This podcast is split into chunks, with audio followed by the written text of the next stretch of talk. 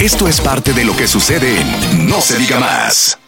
Precisamente para nuestra primera entrevista vamos a darle la bienvenida a un amigo al que veíamos en otras otras facetas. en otras facetas anteriormente, pero que por primera vez le vamos a dar la bienvenida como en su, en su rol de candidato. Ay. Y nos referimos a José Gregorio Cabrera, candidato a diputado por la Fuerza del Pueblo en la circunscripción número uno del Distrito Nacional. Bienvenido, José Gregorio. Gracias. Aplauso. Aplauso, aplauso, ¿eh? Gracias. La pregunta- Ey, aplaudieron todos, ¿eh? Para que después no digan.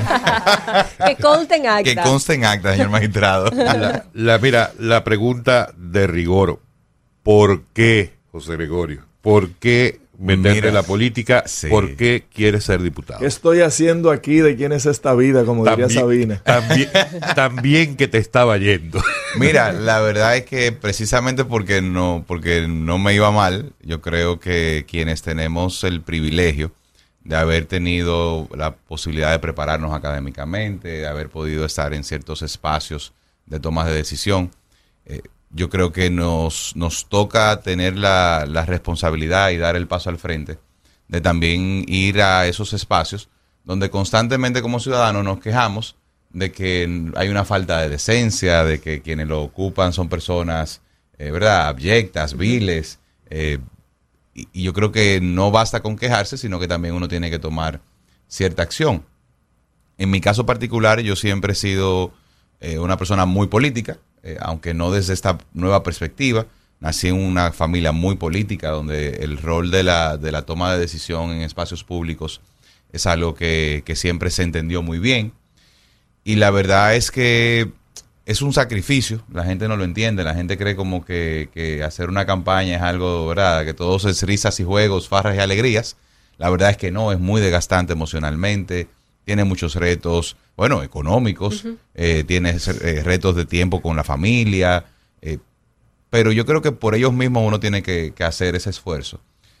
Y, y quienes estamos claros de el país que queremos y hacia dónde queremos que se enrumbe, el país que le queremos dejar a nuestros hijos, pues tenemos que, que tomar la decisión y dar el paso al frente y, y ser responsables y no quedarnos en el siempre en porque aquí tal cosa, porque aquí la otra cosa. No, no. eh, ¿Qué vas a hacer tú para cambiar esa realidad de la que te estás quejando? Que no sea irte de- de- del, del país. Sí. Y para mí ese ha sido el motivador eh, fundamental. ¿Y, ¿Y por qué José Gregorio sería una buena opción para mí como votante? ¿Qué piensa hacer José Gregorio por mí desde que llegue al Congreso? Mira, yo me he preparado en lo particular y me, a mí me cuesta mucho hablar de... eh, yo creo que lo más difícil, Alex, cuando uno asume esta posición es hablar de uno mismo. Eh, eh, eh, eh, uno se encuentra que es como difícil siempre, como ponerse en, esa, en, ese, en ese rol. Pero con, ¿verdad? con toda la humildad que siempre me, ha- me ha caracterizado, la verdad es que me he preparado para, para, para, esta, para este rol y lo he hecho con, con una conciencia social, política y, y de responsabilidad.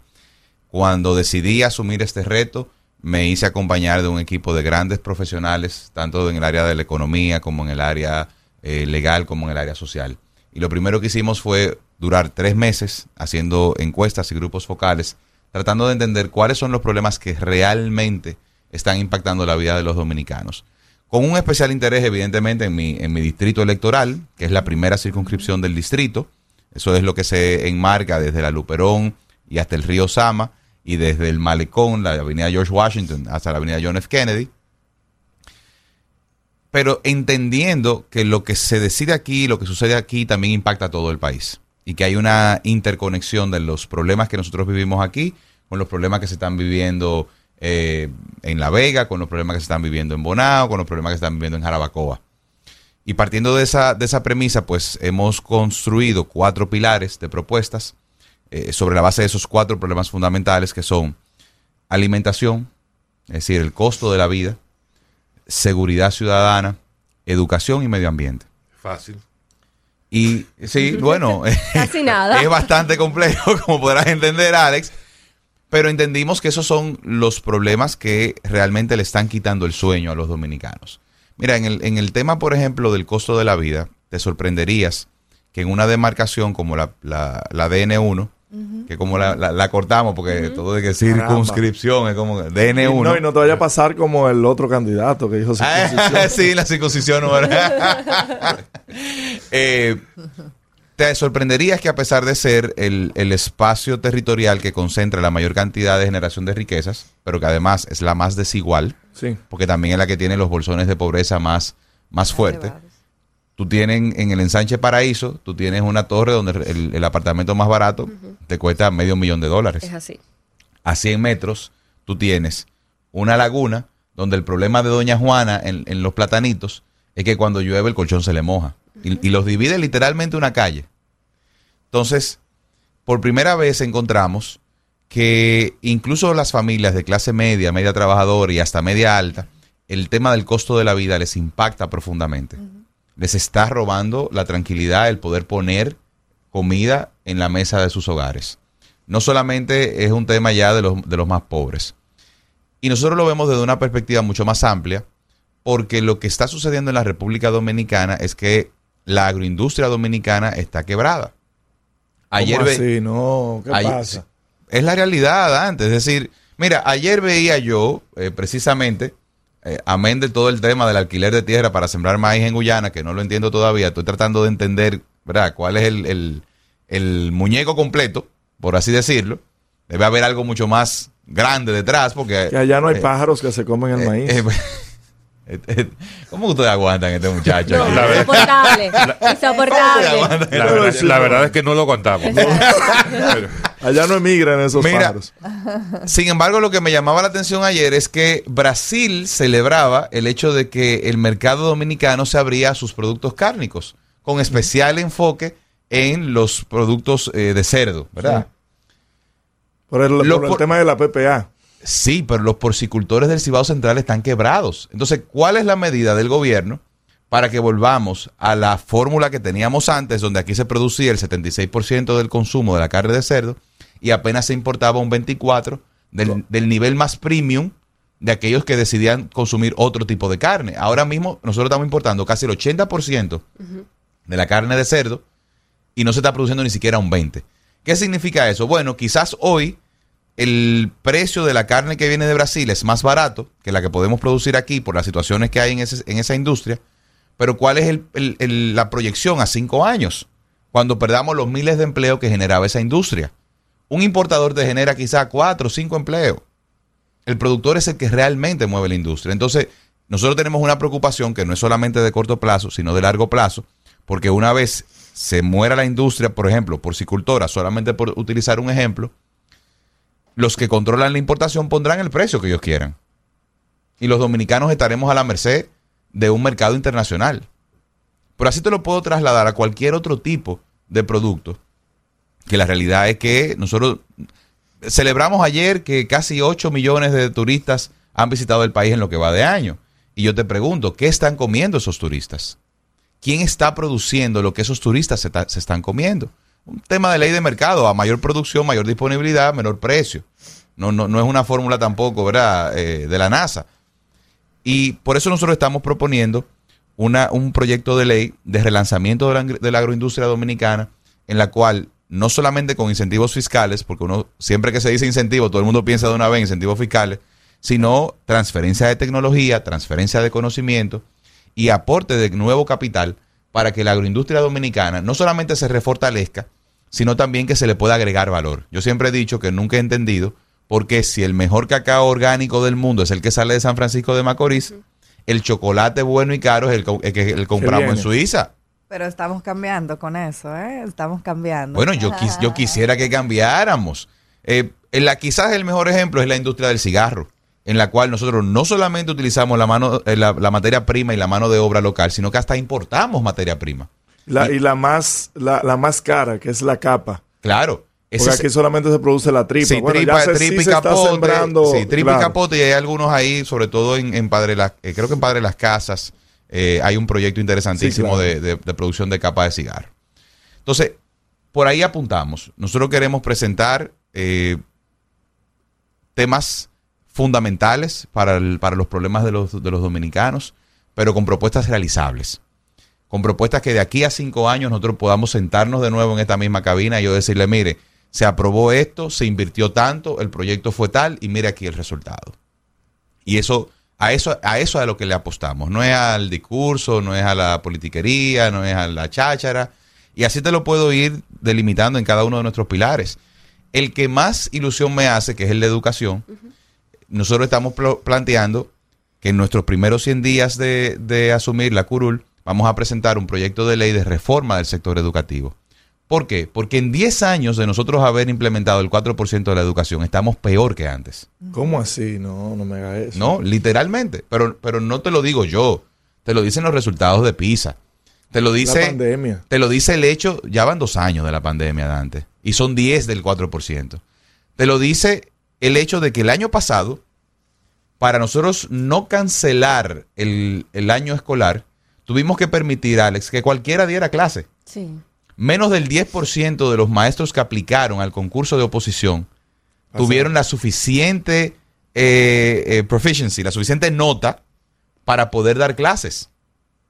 Eso, es- eso, eso, no, eso no hace sentido. A 10 años de que nosotros estemos invirtiendo, en promedio, el 26% de los ingresos fiscales. Sí, Gregorio, pero ¿cómo tú puedes, porque ahí es que yo siempre digo, ¿cómo se le puede exigir a un maestro que está siendo formado en las peores universidades de ranking mundial? Precisamente a eso es que Porque ahí es nosotros, que tiene que comenzar la precisamente a eso nosotros nos referimos con una reforma profunda del sistema educativo. Tenemos que empezar eh, desde la base de la pirámide. Pero Sí. ya se va a resolver eso porque se está dando mil pesos por cada niño que se inscriba. A ti te gusta No, y, poner tam- un- y también hay una serie de becas para, para capacitar mejor a los profesores en universidades importantes. Sí, pero mira qué sucede. Tú tienes el... eh, Este es el momento en el cual los maestros ganan la mayor cantidad de dinero. Tienen el mejor salario, Sí, quizás, sí. La de la historia de nuestro país. Sí. Y eso está bien. Si te vas a Corea del Sur, que yo siempre lo cito porque en términos de dónde estaba y dónde está, es quizás el, el- el- el mejor espejo para la República Dominicana. Corea del Sur era un país de, de ultra pobreza. Hoy día, bueno, ya ustedes saben el, el- el titán que es Corea del Sur. Y en Corea del Sur, los profesionales públicos mejor pagados eran los profesores. Ahora, a un profesor, para tú pagarle bien, como sucede en cualquier otra área de la economía, tú tienes que decirle eh, cuáles son tus capacidades. Claro. Tu capacidad de mover esa tasa de aquí a aquí. Ok, pues yo te voy a pagar lo Por que tu es- lo- capacidad. por tu capacidad. Ahora, ¿tú quieres ganar más? Bueno, tú vas a tener que mover la tasa hasta aquí. Y para eso tienes que prepararte, tienes que hacer una maestría, tienes que demostrarme a mí que tú estás rindiendo frutos.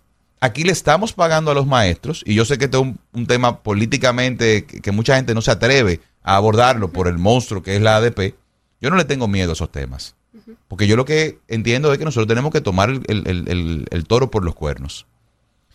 Si nosotros no encadenamos el salario a la capacidad, a la preparación y a los resultados de los maestros, no vamos a avanzar nunca. Porque esa es la base. El problema de la educación dominicana no es aulas, no es varillas, no es cemento, que también es otra parte de lo que queremos proponer. El, el proyecto de ley que vamos Y a que hace presentar. falta también, sí, hace falta, pero yo te voy a, a- a- a dar otro, otro elemento, que es parte de lo que queremos, eh, de lo que vamos a incluir en ese proyecto de ley. Las escuelas dominicanas están diseñadas como si fueran cárceles Ahí sí. sanatorios. Tú te vas a Najayo, hombre, y después te vas a la escuela Guatemala, y la única diferencia, bueno, no hay diferencia, más que quizá el uniforme, pero eh, nosotros tenemos que rediseñar la, la educación dominicana. Desde cero. Pero también nosotros tenemos que, desde una pieza legislativa, decirle al Ejecutivo, dado que en estos 10 años no ha tenido la capacidad de hacerlo, en qué tiene que invertir el dinero de la educación. En estos 10 años no, en estos 20 años. No dejes a Lionel fuera, No. aunque sea el líder de tu organización. No, no, no. Y ya vamos a hablar de política, José Sí. Gregorio. Damos, vamos a una pausa. No lo Y voy a dejar fuera, yo digo los 10 años porque es el tiempo que tenemos ejecutando el 4%. Ah, ok.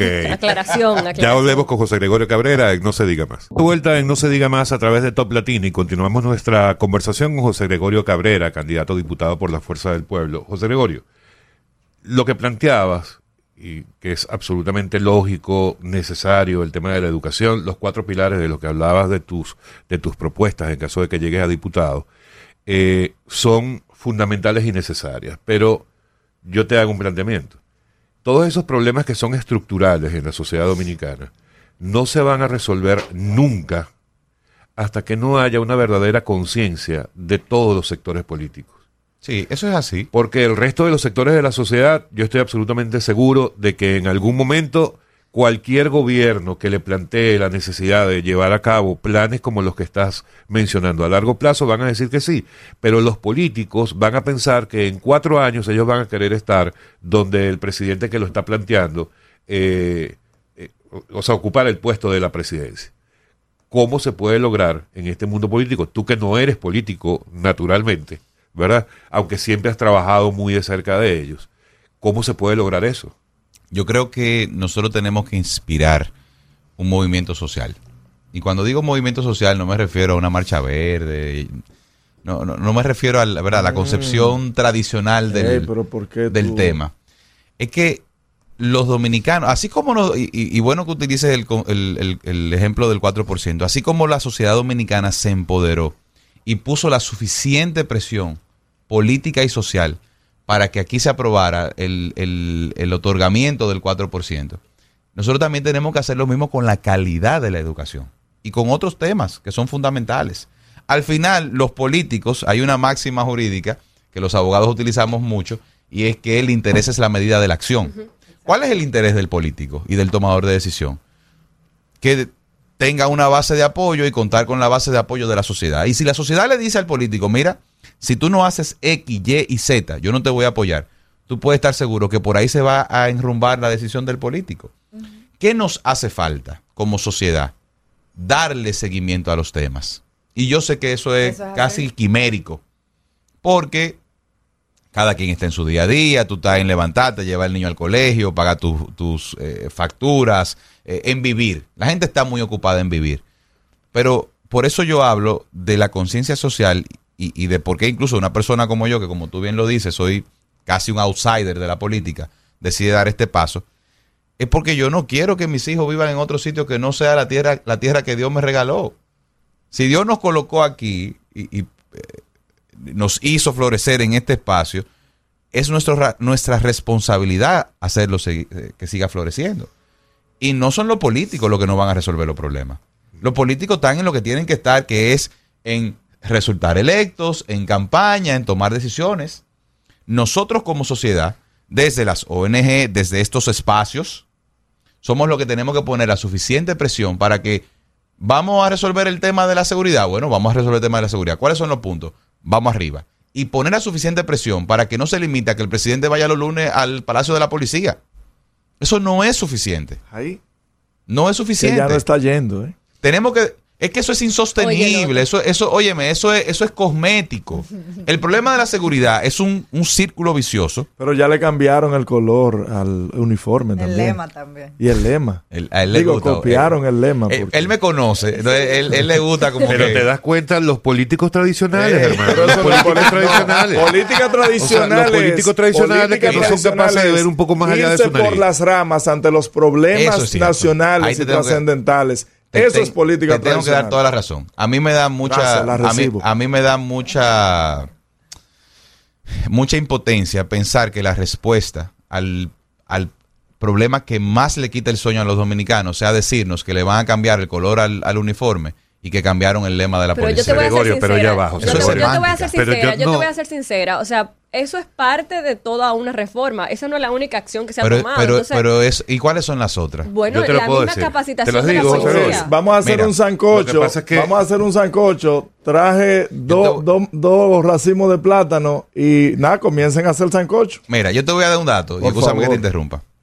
En el presupuesto que estamos ejecutando ahora, o sea, el presupuesto 2022-2023 que se aprobó el año pasado, la partida de educación de la Policía Nacional se redujo en un 30 y pico por ciento. No me sé la cifra exacta. O sea, en el momento más álgido de la crisis de seguridad de nuestro país, se le redujo el presupuesto a una de las partidas que yo particularmente entiendo que son fundamentales, que es la de la preparación de nuestros agentes.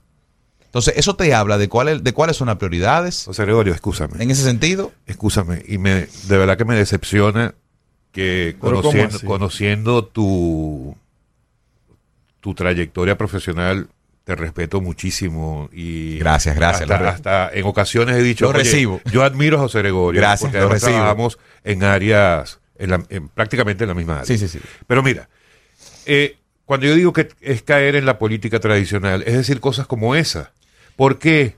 Porque, y- o como la que acaba de decir Máximo, de que decir el cambio de un lema no puede ser la respuesta a un problema de seguridad ciudadana. Señores, es una acción de 85 otras acciones que hay en todo un proceso de Y- transformación y- de la y- Pero esa Policía es la número Que yo te voy a 85. decir cosas, te las voy a decir rápidamente porque además tú eres el invitado, ¿verdad? Pero aquí una de las principales cosas en las que se ha enfocado el plan de transformación es en la dignificación del policía.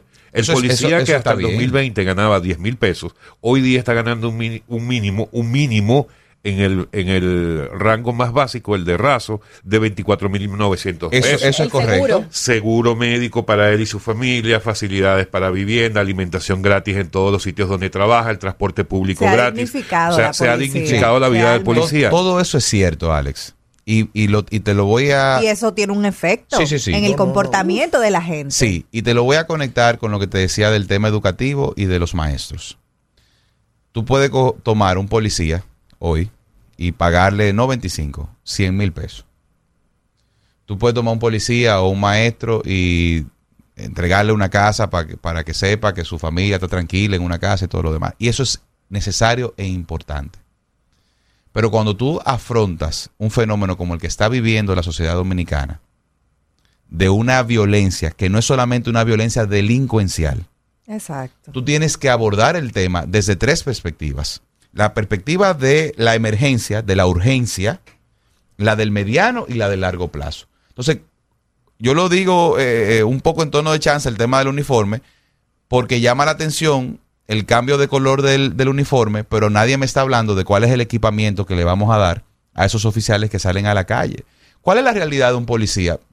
Tomemos el DGCET, que es el que quizás nosotros vemos con mayor frecuencia porque estamos eh, todos los días Yo transitando en la calle. Vi Mira. uno ayer y injustamente me puso una... Un, mira, un, un, un oficial de policía tiene dos opciones cuando intenta someter a un ciudadano al cumplimiento de la ley. O se va a, como que le decimos aquí, a la galleta, ¿verdad? A, a la pecosá, o le entra a tiro. O se emburujan, o se entra a tiro. ¿Y por qué resulta eso? ¿De qué resulta eso? De que el proceso de escalamiento de la violencia va de 0 a 100, porque en el intermedio no tienen los equipos para hacer otra cosa. No tienen un taser, no tienen un, un gas pimienta, no tienen un, un, un- Pero ni un los body cam. pitillos de lo- No del alcoholímetro tienen. No tienen, la mayoría no andan con protección en su cuerpo, es decir, no tienen un chaleco de seguridad. ¿Y cuál es el resultado de eso? Que tú tienes un policía que gana mejor, pero que ante el- eh, una situación de violencia dice, no, pero espérate, ¿y por qué tengo que ser yo el, el- el- al que lo maten? O sea, aquí hay personas, y lo, y lo hemos visto constantemente en los videos eh, que circulan y tal, de que aquí hay ciudadanos, porque, porque ellos son más guapos que todo el mundo, que un AME lo para en toda su, en toda su, eh, su derecho y le saca una pistola. Entonces el AME tiene dos opciones. O se queda callado y salva su vida, o le entra a tiro también. Entonces, el tema de la seguridad, y no quiero ser eh, populista, pero yo entiendo que a veces los tomadores de decisiones y los gobiernos, y mira que no lo he personalizado, Alex, que no he dicho eh, Luis Abinader, eh, fulano de tal, no, no he mencionado un solo nombre aquí. Porque para mí eh, el tema de las políticas públicas no tienen nombre, eh, tienen realidades. Eso es así. A mí me llama la atención que por to- ganarnos, y tú, tú y yo venimos del sector de la comunicación y sabemos, eh, eh, manejamos esos códigos, que por ganarnos unos puntos en un momento que sabemos que es un momento preelectoral o electoral, anunciemos logros que si bien son buenos, porque sí es bueno, toda la semántica de cambiar el ley y orden por servir y proteger tendrá su efecto en algún momento, pero eso no es lo que la gente está esperando. O sea, el que vive en los kilómetros y esta mañana sufrió un asalto o sufrió un hecho de violencia, lo que está esperando es otro tipo de respuesta. Y desde la perspectiva de la seguridad, y, y lo conecto con nuestras propuestas, más que una ley nueva, nosotros lo que estamos proponiendo es una redistribución de la inversión de los recursos. Nosotros tenemos que darle más dinero al tema de seguridad. Pero no solamente más dinero, sino más dinero de forma mejor focalizada. Y abordarlo desde una perspectiva, de una eh, palabra que está muy de moda ahora, holística. Porque el tema de la seguridad, vuelvo y te digo, no es solamente la seguridad delincuencial. Es también la seguridad eh, de, de la violencia que se vive en la República Dominicana. Tema Ayer, de convivencia. Exacto, tema de tema- convivencia. Ayer yo eh, transitaba, una persona en- en- parece que se distrajo y, y me, me chocó, o sea, me, me, me guayó el vehículo. Y yo me, me- me desmonto como a ver y, y a decirle que todo estaba bien. Y la señora estaba como en un estado de pánico que no se atrevió a bajarme el vidrio. Ay, Dios mío. Aún viendo que yo no estaba en una actitud violenta, yo simplemente me, me bajé del vehículo como para ver y le hice hasta señal, "Ah, todo bien, todo bien. Pero su cara era de pánico. O sea, ella se dio cuenta que se distrajo en el celular, que me chocó y parece que estaba esperando lo peor. A lo mejor dijo, este es el que, el que aparecía con caballo.